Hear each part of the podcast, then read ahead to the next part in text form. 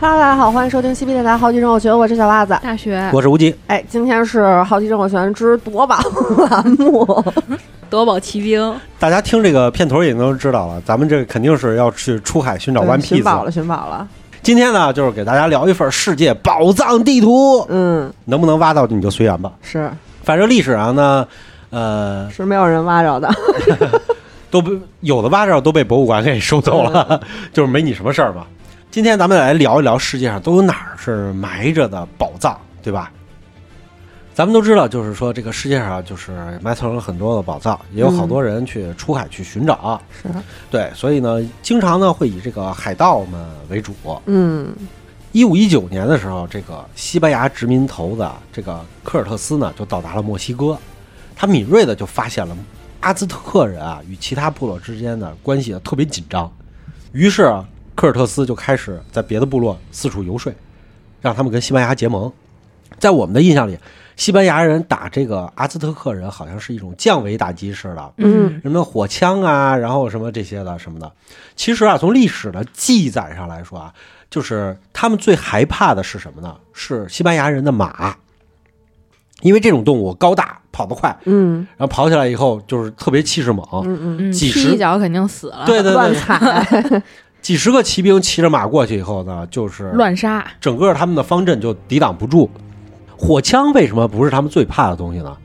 因为咱们都知道墨西哥是雨林，那种东西很难保存，嗯，尤其是那会儿的这个就是火药都湿了，对对对对对，火药是分离的嘛，湿了以后就很难去保存这个东西。如果你要说你拿刀的话，其实不比他们石器时代的那些长矛高太多，对吧？嗯工艺，而且你砍来砍去的话，你刀还容易折，容易劈刃儿，人家毕竟人多。所以啊，其实这个西班牙人去了以后，他是需要去找别人来结盟的。嗯哎，然后找别人结盟的话，这些就是在其他部族来看的话，就是他们就认为这个西班牙人是上帝派来的使者。嗯为什么呢？他们有一个传说，这个传说啊，就是将有白人从东方而来，然后降落到我们的土地上，为我们带来神的旨意。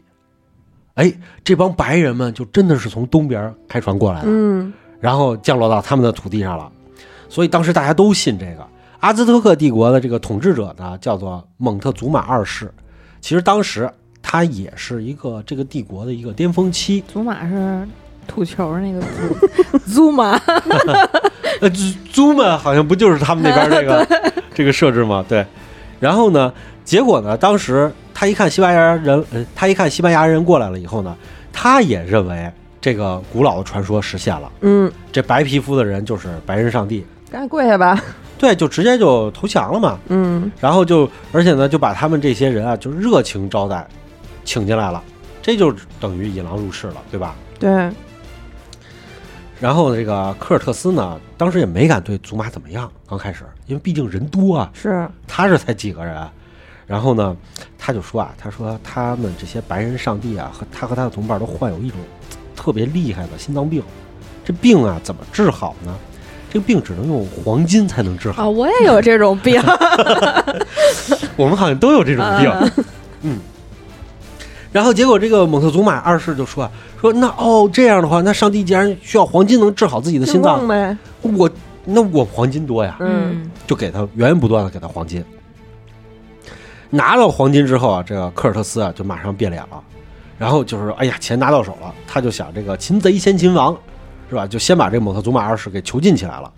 然后结果呢，因为他们这儿是奴隶制社会嘛，人家真的美洲文明是处于新石器时代的文明。嗯其实别看他们那么发达，有帝国什么的，他们那个石器非常的复杂，但那个是打打制和磨制出来的。对，人家真是新石器时代能做到这个地步，就是非常震惊了，令人。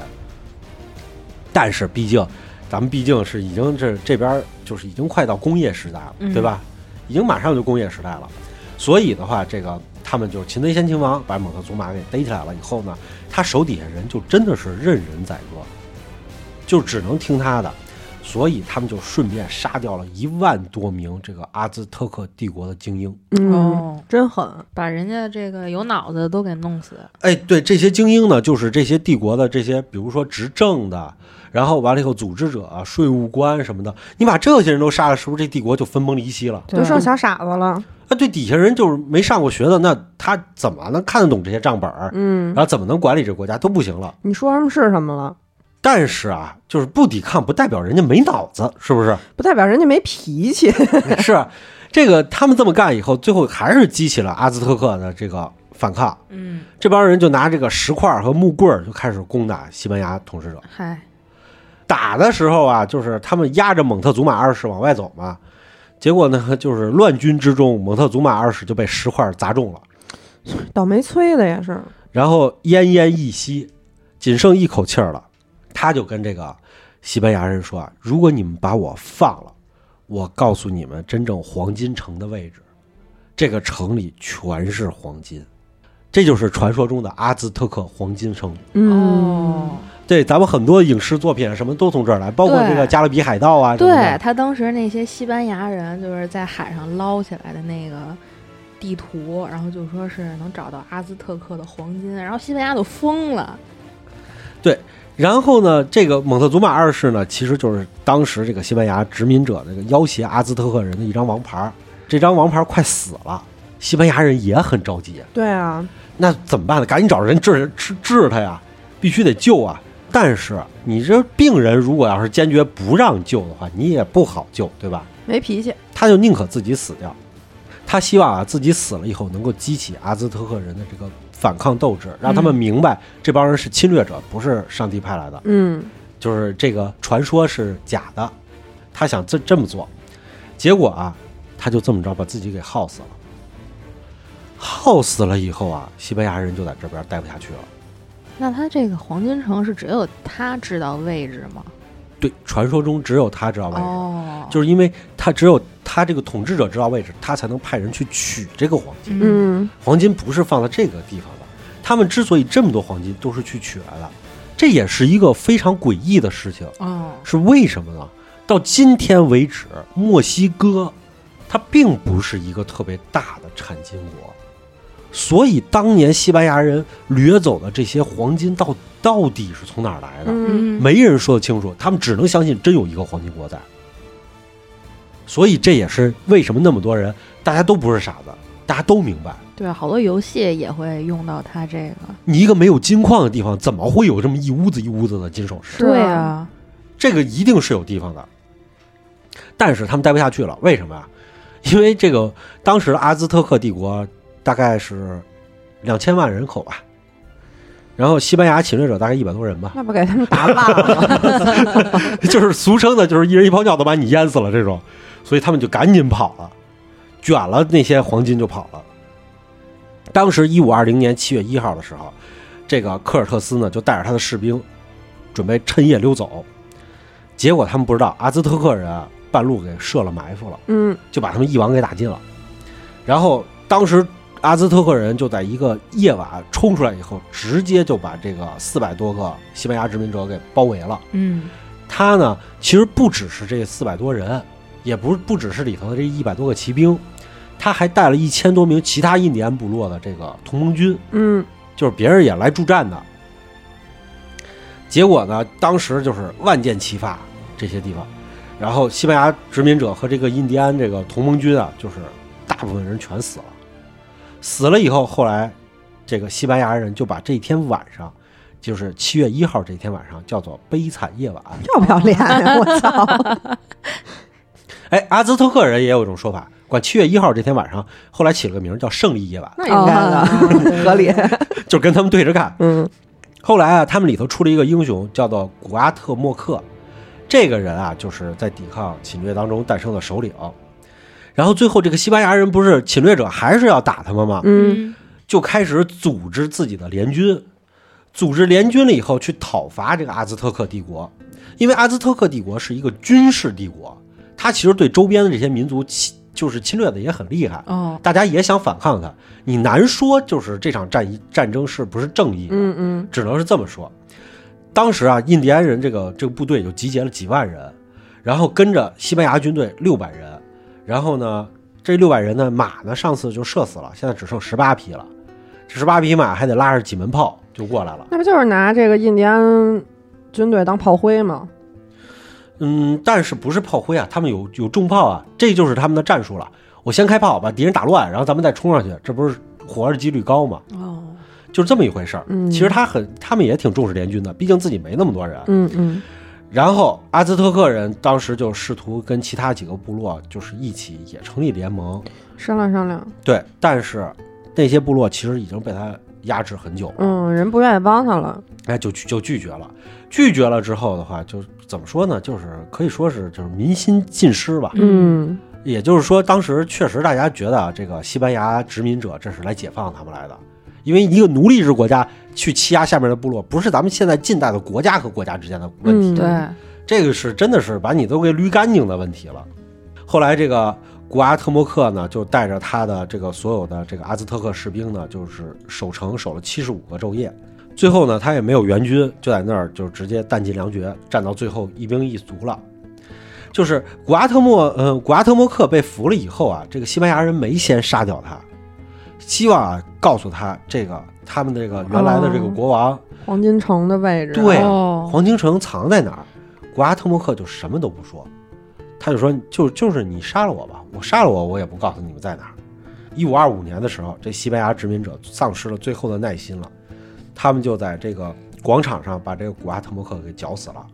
这个人呢，也是现在墨西哥的民族英雄，嗯，在这个墨西哥城的广场上有他的塑像。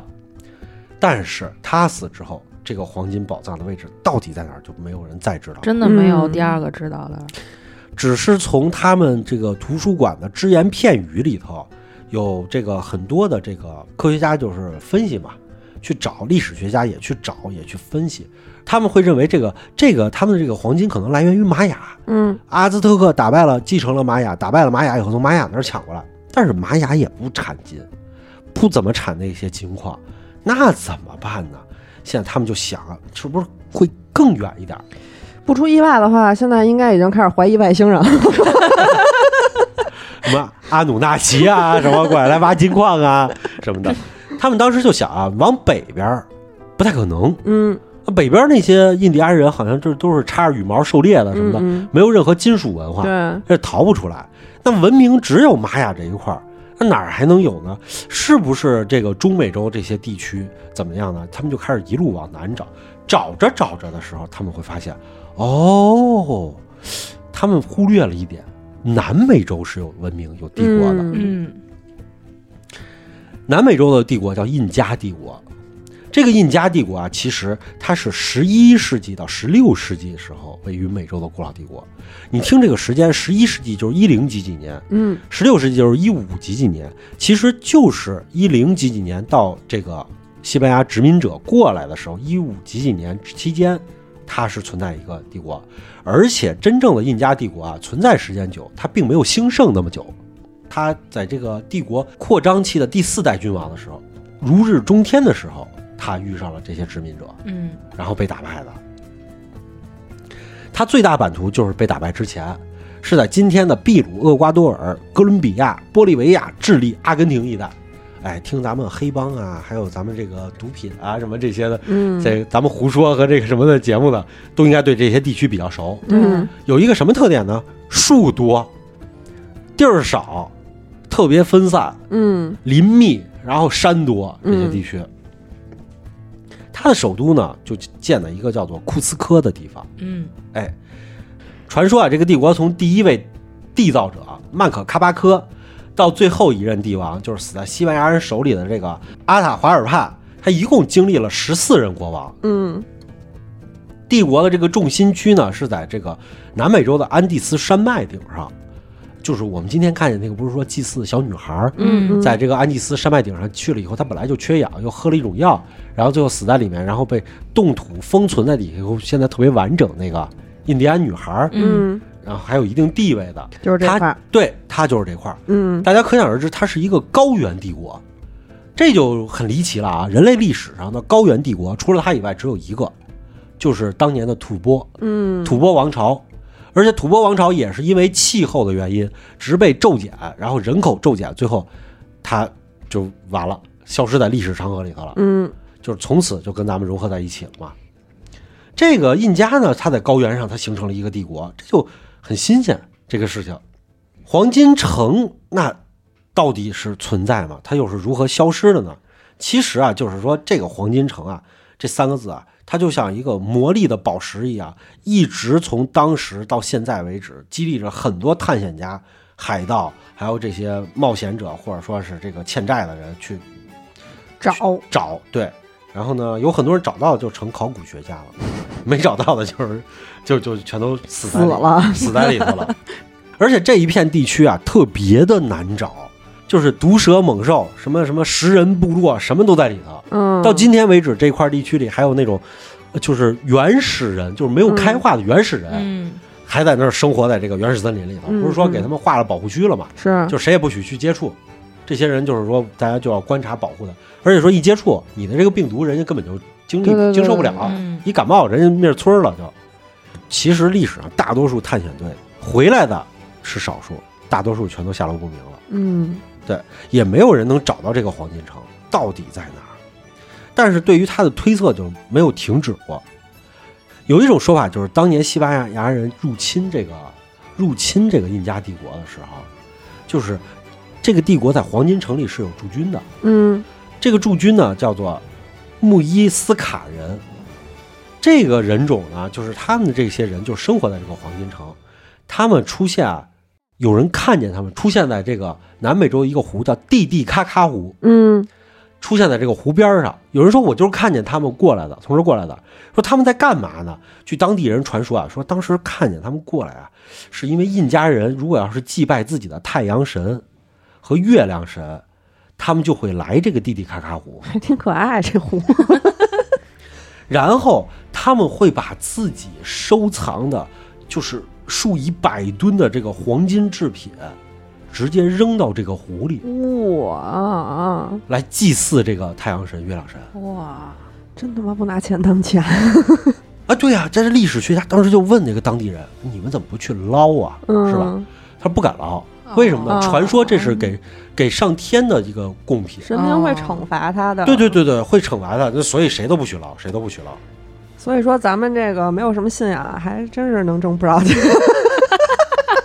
就是我每次看到这儿的时候，我就有一种想法：那为什么当地人告诉他们让他们去捞啊？嗯，是不是觉得神明赶紧惩罚一下你们啊？这个没怀好心，可能是，反正就是这么回事儿。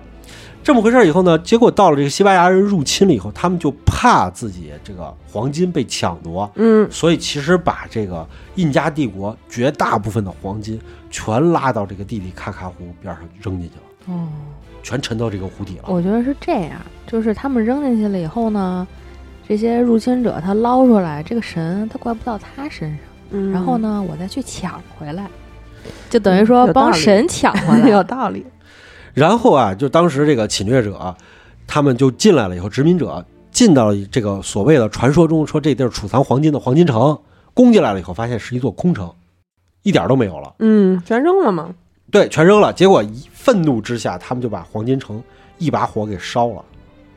烧了以后，这个城的废墟还在这儿，但是城已经全都被毁了嘛，嗯，你也不可能把它当成据点了。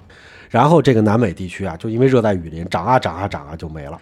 哎，我发现就这些白人就特爱糟践东西，真的就是烧你，打砸抢这块拿不，走我就烧了。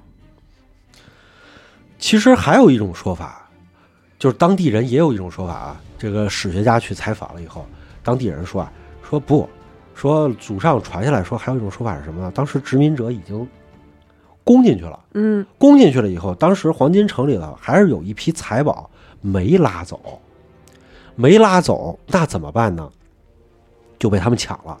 抢了以后，守着这座城的人不是叫做穆伊斯卡人吗？嗯然后他呢，这个当时的这个殖民者的这个领头的人就跟大家一商量，他们这伙人想把他给私吞了，嗯就我不回去上交西班牙政府了，我把这个都给私吞了，那我怎么被别人做的不知道呢？就找就把是屠城呗，哦把这个伊姆斯卡人全给杀掉，嗯说要不这些人没了呢？封口，那不是更坏吗？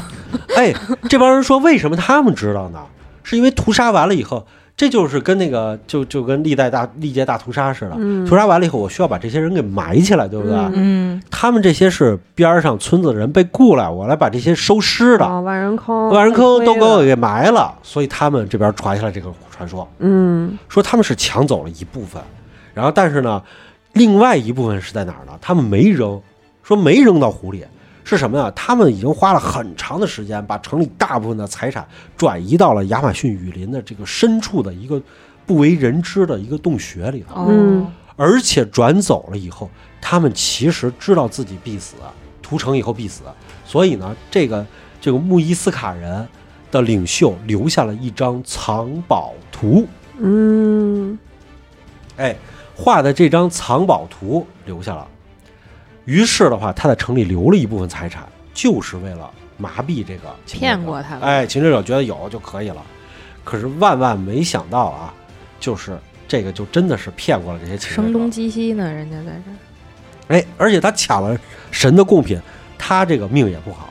三个月之后，在一次侵略战争里头，哎，他这个整个的这个殖民者们就全军覆没了，嗯，从此就丧生了。丧生了以后，那么留下的这张藏藏宝图在哪儿，也就没有人知道了。是当年被这个殖民者里的有些人私吞了，嗯，还是说这张藏宝图在什么地方就没有人知道了？烂地里了也有可能，哎，对，根据各种影视作品来说，这张藏宝图不断的出现，是吧？嗯要跟着他去寻找 One Piece。一九一一年的时候啊，英国有个探险家叫那个沃克，他呀在亚马逊雨林里头走了很久以后，出来以后声称，他终于找到蒂蒂卡卡湖了。嗯他说啊，蒂蒂卡卡湖现在呢改名了，他是在哥伦比亚，叫做瓜塔维塔湖。也挺可爱的，哎，沃克呢就带了五十人，他在这个瓜塔维塔湖边上就挖了一条地道，然后呢，整整三周的时间，他把这个湖水全给抽干了，把这个湖水给放掉，然后他就准备开始挖湖往下挖，因为你这个沉到底下以后都会被湖水埋起来嘛，嗯，然后你就得有一个大工程，先排水。但是他刚挖完没两天，太阳出来以后，把整个湖底的这个泥浆晒成硬泥板了，哦，你挖不动了。嗯最后他没办法，他就回英国了。回完英国以后，运来了这个钻探设备，准备就直接往地下当当当直直接钻下去。结果运回来以后，发现地地咔咔湖里头，湖水又全都充满了整个湖。人家雨水真充沛啊！对，就又又出湖水了。所以最后这个他这个打捞计划就失败了，而且最后损失了五十万英镑，这相当一笔钱了。是，对，但是呢，他这个还是想挖出来，毕竟跟挖出来这些财宝相比，五十万英镑这是九牛一毛啊。嗯一九一三年的时候，他再次带领了十二名员工跑到了这个瓜塔维塔湖，哦，有三十八个人觉得他就是是一傻子，不来了。估计是。然后他就利用这次利用潜水设备，直接从湖底开始挖，挖完了以后刨了半天以后，他们就有收获了。他们真的从湖底的淤泥里头挖出了几百件黄金制品，哦，哇，金杯、金碗金罐，发了呀？绝对的，各种精致的法器都从里面挖出来了。五十万算什么呀？哎，就给当时说这个祭祀的这个传言啊，就提供了佐证，就是别人说的对，嗯是每年都会派人往里扔东西对，来往里扔东西。这个穆斯卡人呢，其实他活跃的时期特别的长，比印加帝国要长很久很久很久。印加帝国的这个祭祀习惯其实是跟穆斯卡人学的。嗯他穆斯卡人其实在公元前两千年啊，这已经很久了。这咱们夏代吧，夏代那个时间，他们就已经在这片高地上住了，就生活在这儿了。所以的话，他们其实在历史上，在印加之前扔过多少东西，也都没人统计过。嗯但是沃克这不是挖出了几百件东西，很高兴吗？就是就是我再来点人，再再大力一点儿，是不是我就把这要干呢，把五十万英镑我就挣回来了？对啊，但是他这个咣咣咣的，就是你你当别人都是空气是吗？动静太大了。就是动静太大了，你这儿又刨，然后又什么，过两年回来又来潜水，又来这个放水抽水的，旁边村儿里头已经人尽皆知了，嗯大家都来围观来了。围观了以后，那这事儿哥伦比亚政府就知道了，就不就哥伦比亚政府一听啊，你来我这儿挖文物，你不找我，你自己去挖，你这是什么意思？就赶紧派兵过去把这沃克给压住了，就制止了。制止了以后就说，那沃克就是一看，哎，你挖出了几百件东西来，说明这底下真的是有文物。对，嗯于是就派了军队过来，直接把这个瓜塔维塔湖给封下来了。嗯对，从此以后就是被列为禁区，就是哥伦比亚政府说不许有人再接近这个湖啊，里。我自己挖，自己的。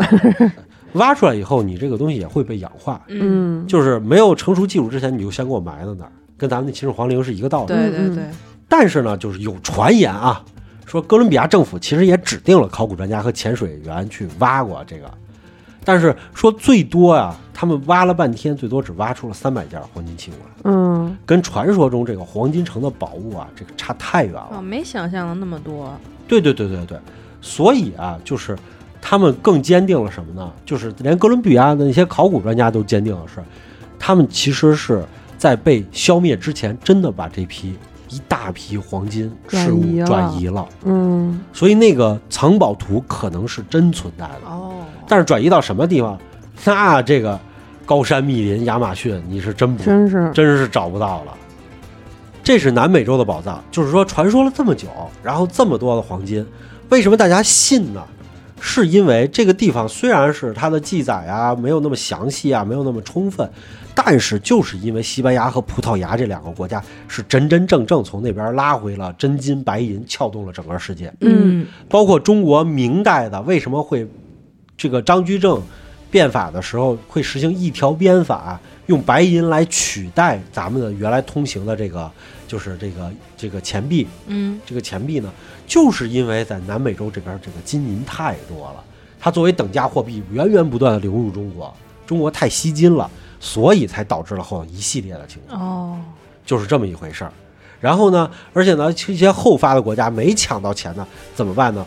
我只能是靠我自己能不能多生产一点东西跟中国人去换。嗯于是爆发了工业革命，英国那边就生产羊毛啊，去去生产布料啊，爆发了工业革命，就是这么是一个循环。没想到这个黄金城没找到，却撬动了世界真正的财富。嗯密码。那么为什么大家都这么相信呢？还有一点，就是因为欧洲人啊，他自古他就相信有宝藏。嗯，这就要说是谁呢？所罗门对呀、最有名的宝藏来了。这个其实也不是他们欧洲人的，这是犹太人的嘛。是犹太人的国王，犹太人呢跟闪米特是一个民族的，嗯也就是跟阿拉伯人是一个民族的。那是欧洲人说是就是吧，反正就是。但是阿拉伯那会儿人也确实发达有钱，对，呀，呃，这个都是在阿拉伯之前的事儿了。你想啊，耶路撒冷最早的主人呢叫迦南人，嗯看过圣经的都知道，大概是在公元前三千年左右的时候，哎，迦南人就已经跑这儿来定居来了。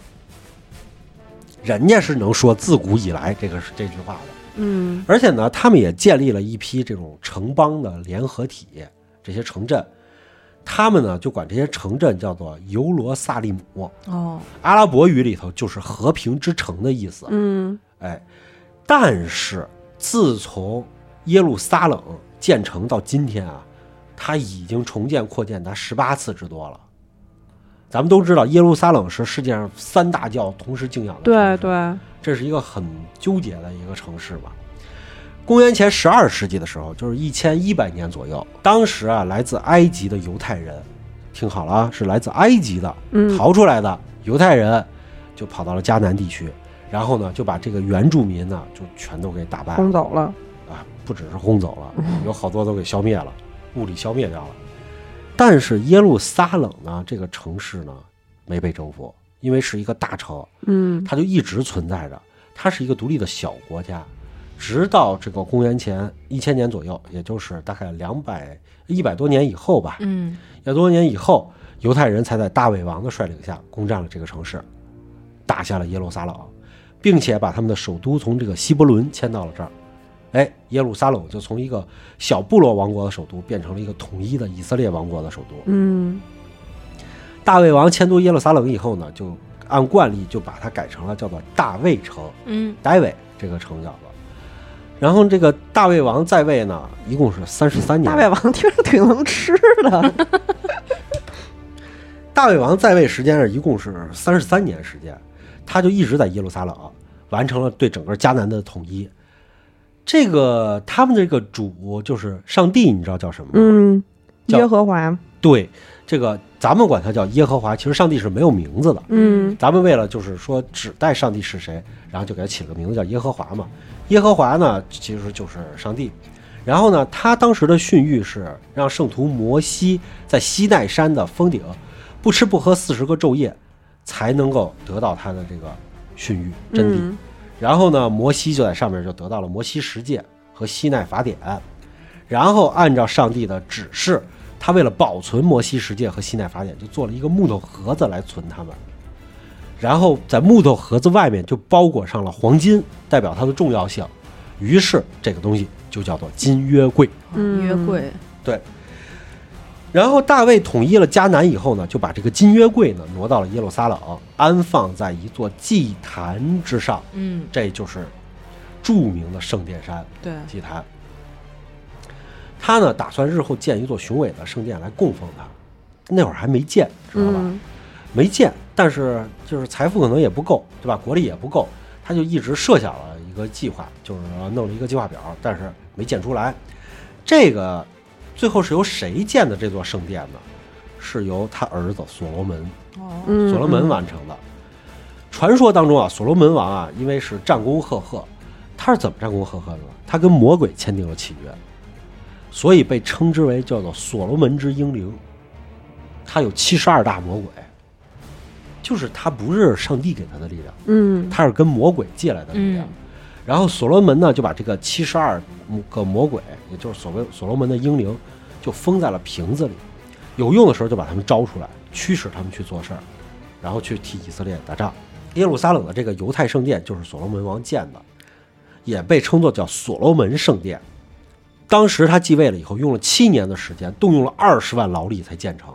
这个时候，其实以色列还比较强大，在迦南地区能动用那么多的劳力，他手下控制的城邦很多。他们呢，就是里头呢，就是只供奉了金月桂，还有一个刻有摩西经文的一个石碑，这就是里头当年存的东西。但是啊，说啊，这个金月桂两侧呢，用橄榄木雕成了这种金光闪闪、展翅欲飞的天使，和圣光的这个烛光照耀之下啊，金月桂就是十分的庄重，就看着天天使在向天上飞的那种感觉。嗯据说啊，每年只有最高的祭祀长才能进圣殿一次，其他人都不能进，只能在山脚底下去拜，也看不见这个金月桂。当时啊，所罗门建成了圣殿以后啊，好多人都过来来朝拜，各地的人都过来。哎，所以呢，当时还有好多外邦人，所谓的外邦人就外国人嘛，外国人给所罗门王就带来很多的贡品，嗯来供奉他。据说啊，所罗门王从各个属国就可以得到大概是九万公斤的黄金贡品。哇，这个这个不是一个假事儿，你看，就是说咱们倒回来说，埃塞俄比亚还记不记得咱们讲那个呃，就是讲《圣斗士星矢》的时候讲过，嗯嗯。埃塞俄比亚的当时的示巴女王，嗯嗯。不是说她就跑过去诱惑给所罗门王给了一大笔钱，跟所罗门王干了一炮，回去了以后，所以埃塞俄比亚到今天为止都告诉别人，我们是晒黑了的白人，我们不是黑人。所以你看，当时确实是有很多人去给他们上供的，觉得他们很强。嗯所以最后啊，他的宫殿全都用金子、黄金、金箔都给包起来了。对，到底包了多少，一直是个谜，没人说得清楚。嗯二十世纪六十年代的时候，有考古学家对埃及发现了有一幅这个古代的卡尔纳克的浮雕，进行了一个研究。这个浮雕上啊，雕的居然是所罗门王拥有的二百零四件珍品，雕上了埃及的浮雕，嗯。说明埃及人他跟埃及人显摆过，嗯，埃及人回去以后给雕上浮雕了。埃及人可能去朝拜过，考古学家计算，这些浮雕上雕的这二百零四件珍品，它需要用的黄金和白银的话是数以吨计的。嗯。对，所以估估算啊，就是说所罗门王仅仅这个珍品的价格，每一件就是上亿美元，嗯，每一件儿有点夸张了，就是每一件儿就上亿。每一件儿就上亿每一件上亿，对，这是只是他的真品，他还有好多那个其他的随手赏赐的，这个是他不给别人的。要不然咱去探险吧。干他妈什么电台 也不挣钱，这个地区咱们都知道，它的名字叫做巴勒斯坦，嗯对吧？所罗门王死了以后呢，巴勒斯坦就分成两个国家了，这个是在圣经上有所记载的。嗯呃，公元前九二二年的时候，耶路撒冷呢也被埃及人攻占了，当时埃及出兵攻占了这一片儿。后来呢，前公元前八五零年呢，他又被那个菲利士人给攻占了。公元前五八六年呢，就是被这个巴比伦的尼布甲尼撒又给攻占了。嗯呵呵最后就全给攻破了嘛，就被新巴比伦帝国给灭亡了。灭亡了以后，犹太人就被掳掳走了，到了巴比伦，就变成了著名的巴比伦之囚，嗯全都在那儿困在那儿，就当奴隶了吗？然后最后是什么时候呢？是巴比伦当时覆灭了以后，他们才回到了当初的这个耶路撒冷。嗯，这个时候，城中的王宫和圣殿已经全都被付之一炬了。又他妈让人给烧了，嗯嗯，珍宝也全都掠走了。所以，真正所谓的所罗门的宝藏，不是说所罗门藏起来的宝藏，他有那么多，全都在上面。这个去哪儿了？嗯圣殿的这些不可能无缘无故的就没有了。但是呢，根据很多很多的这个记载啊，就是巴比伦的这些文献记载里头，没有说谁拿走这个东西。嗯那他埋埋在哪儿了？是不是有的人偷摸埋起来了没说呢？嗯大家都怀疑。犹太有一本书叫做《塔木德》，就是好多小朋友都会去看这个《塔木德》。《塔木德》里头就说了啊，刻满天使图案的金约柜和摩西十诫两块石板，并没有落到巴比伦人的手里，而是在破城之前就被藏在了圣殿下面的岩洞里。又有人传说啊，真正的金约柜早就不在耶路撒冷了，它被收藏在埃塞俄比亚的这个哈克苏马的一座古寺庙里。哦，呃呃这不是传说啊，这在这儿要跟大家说，哈克苏马的这座古寺庙被找到了，嗯里面真的找到了一本圣经，但是这本圣经和我们现行看的圣经全不一样。哦，而且这本圣经在哈克苏马那边的，就是这个寺庙里的这个传承人说，说这个圣经是我们复刻原来示巴女王带回来的那本，你们看的全是后来的版本，嗯。被杜撰的。如果在那个电影《夺宝奇兵》里边，一不就是去找约柜吗？那应该去埃塞俄比亚，对吧？但是他们去的是埃及，去错地儿了。说这个其他的宝物啊，就是落在了巴比伦人的手里头。他们就是圣经啊，里头有一章叫做《但以理书》，这里头啊有这么一个记载，说这个有一天啊，尼布甲尼撒的儿子伯沙撒，他大宴群臣，然后呢喝得正欢呢，他就嘱咐人将他这个爸爸从耶路撒冷圣殿掠来的金银器皿拿出来盛酒饮用。嗯给你们显摆一下，来看看。然后这时候群臣就赞不绝口。这个时候，对面墙上却出现了一行谁也不认识的奇怪文字。于是，这个博沙萨就找来犹太人但以理，让但以理去看来解释。但以理告诉他说，就这些字是希伯来文，字的意思是神已算出你的国家将到此终结。哦，所以后来巴比伦很快就被波斯给灭亡了。哦波斯灭亡了以后，不是他们就解放了吗？给他们给放出去了。哎，就这么回事儿。就是说呢，你用了神的东西，神呢就在墙上写行字儿威罚你，威胁你一下，就是这么一个道理。后来波斯居鲁士呢征服了巴比伦以后，就释放了他们嘛。他们不是回到迦南以后看这个就全都没了吗？嗯没了以后，其实他们又去找居鲁士去了。嗯嗯，居鲁士说：“哎，不是放你们回去了，怎么来找我来了？说那我们那财宝没了。”家也没了，说那个财宝被他们抢走了，说你看见了吗？居鲁士说：“这我哪儿给你看着去啊？你们都在这儿当了这当了几百年的奴隶了，所以他们就后来就不了了之了，大家就全都在猜测它藏在哪儿。同时也跟大家说一下，为什么会有圣经这个东西，就是因为犹太这个民族一直在这个巴比伦当奴隶，他们不希望自己的这个民族的文化被消亡，嗯于是，他们才会产生了自己的犹太教，要不断去背诵圣经给自己的子女，让他们能够凝聚在一起，才会出现这个东西。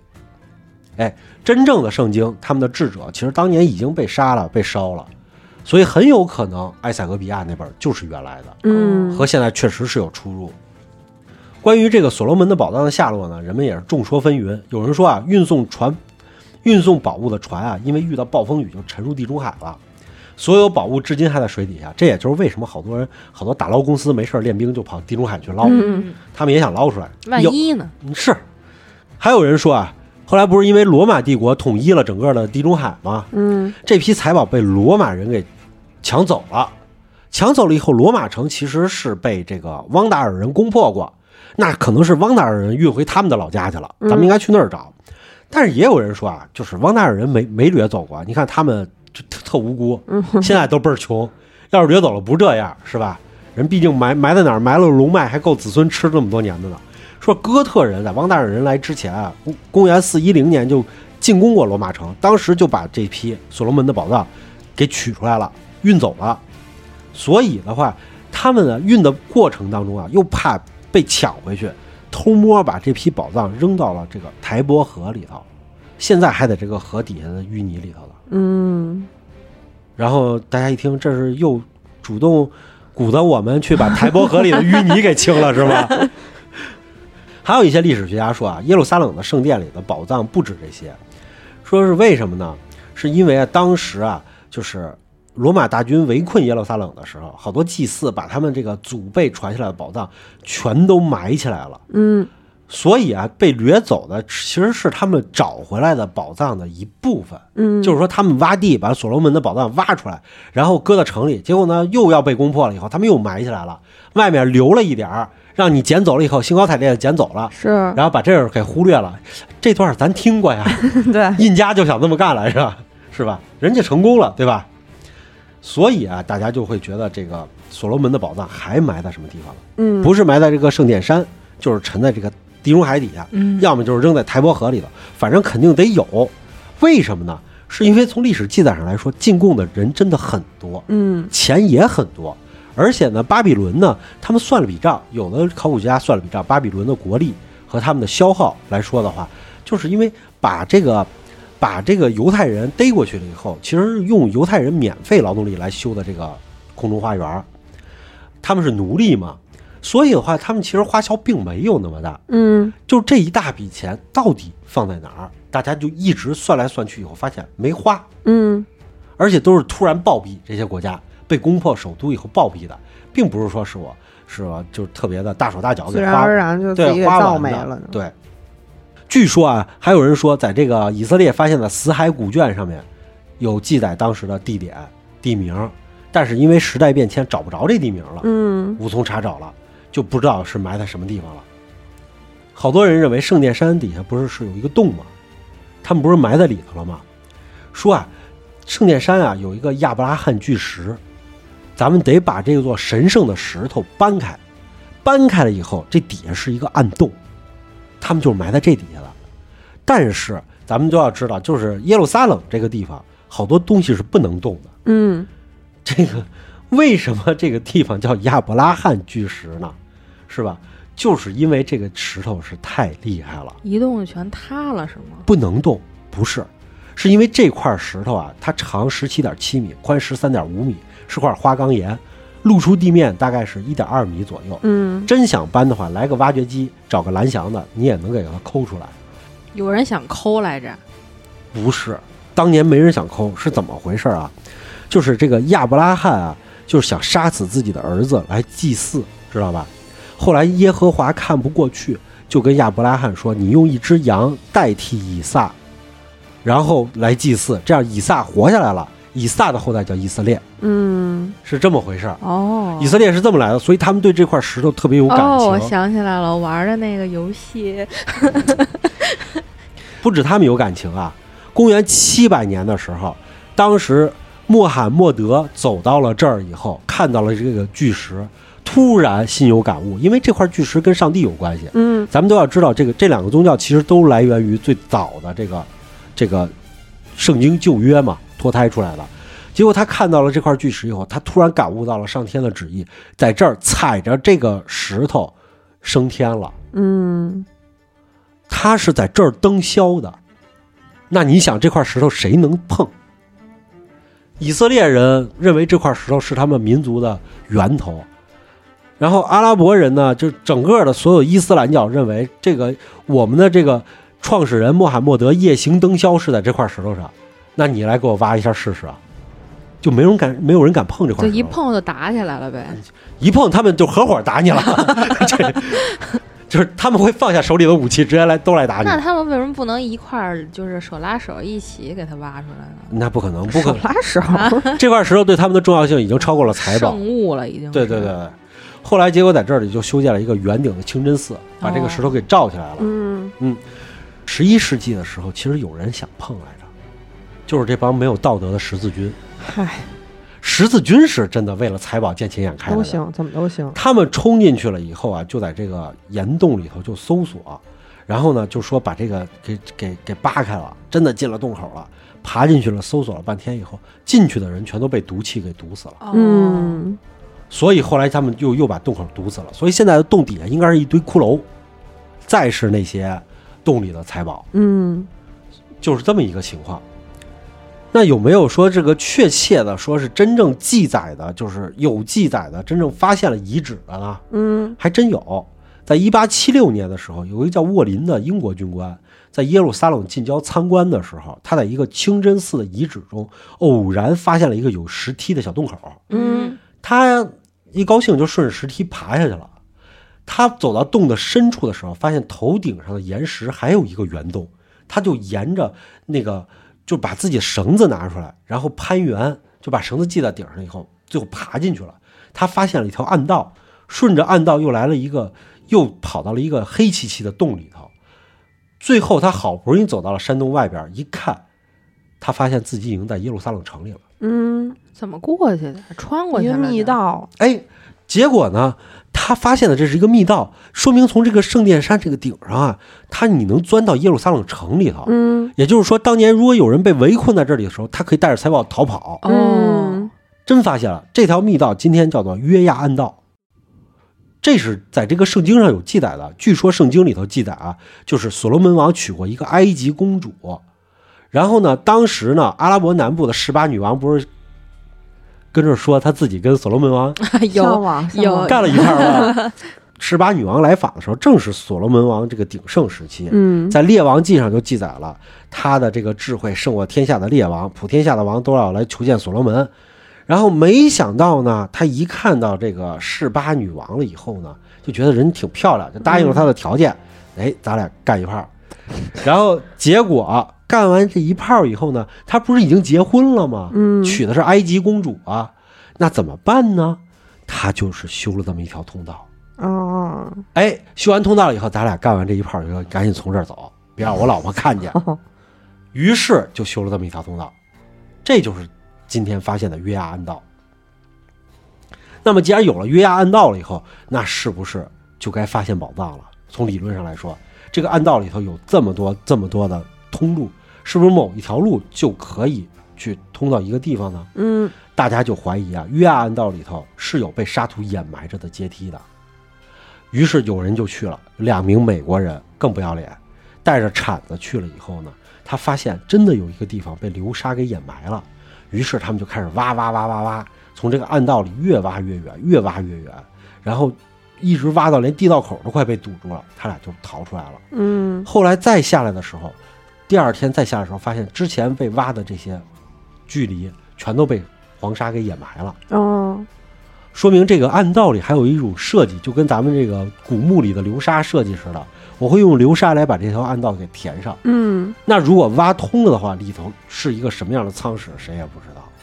所以的话，真正最接近这个宝藏能挖出来的地方，估计就在这儿啊。嗯，大家告诉大家啊，耶路撒冷圣殿山脚下这个被流沙掩埋的暗道，是，然后呢，你需要启开这个，呃你需要在耶路撒冷城里找到这个暗道的约亚暗道的入口，或者说是去把这个两大宗教的圣石给它给撬开，从底下钻进去，你都可以到达这个暗室死。他妈一百八十遍了，到这块儿已经。现在好像你进以色列就不安全，你别说走过去了。后来呢，这个两个这个小偷，美国小偷呢，也是确实是遭遇了不测。嗯，一九三九年三月的时候，在太平洋上遭遇风暴就身亡了。后来大家就没人知道他们找到的这条流沙掩埋的小道在什么地方了。嗯所以直到今天，金约柜和所罗门的宝藏仍然是一个谜。呃，然而呢，由于近年来这个巴勒斯坦呢，它本身取得了一系列重大的考古发现，咱们也都知道为什么了，嗯嗯嗯，是吧？某些人就想挖出点什么来证明自己就是这块地的主人，然后呢，所以大家又在怂恿他们去挖开金这个暗道，找到金月桂和这个所罗门的宝藏。嗯所以的话，到今天为止，这些传说中的这些黄金宝藏的埋藏地点，其实找了这么多年，几百年了，大家基本上也都没找到。嗯不过人类也在慢慢的靠近真相啊。你比如说，印加帝国藏在密林深处的，已经被这个巴西、呃哥伦比亚这些联手砍伐雨林，可能慢慢已经开始暴露出来了。对，对吧？然后呢，你比如说这个北部阿兹特克帝国，对吧？随着墨西哥人口增加，然后开发越来越多，他没准儿哪天挖着挖着就把他这个黄金城的位置具体挖出来了。再比如说，随着某些民族为了急于证明自己土地自古就是他们的，虽然中间一千多年、两千年都不是他们的吧，然后但是为了证明这块土地是他们的，他们必须要打开一个什么东西来证明自己对这块土地合理合法，那他们也有可能真的会挖开所罗门的宝藏，嗯来证明自己一点什么。所以呢，这些宝藏呢，其实都是前人可以说是这些帝国的不义之财。再到今天了以后呢，会有这些不义之人为了某些目的去把它挖开。其实对于我们中国来说，我们找到的宝藏也不少，但是我们的宝藏都上交国家了。嗯如果大家想了解一下我们中国都哪些震撼人心的宝藏的话，就请接着收听我们的好奇症候群。嗯。好吧，那今天的节目就到这儿吧。我们会在每周一、三、五更新，周一更新《胡说杂谈》或者《变本加厉》，周三更新《好奇症候群》，周五更新《嬉皮互动》或者《保育怪谈》。私信主播或者搜索 S E P B Y R A D I O 二零二一，可以加入粉丝群和主播交流。我们下期节目再见。拜拜拜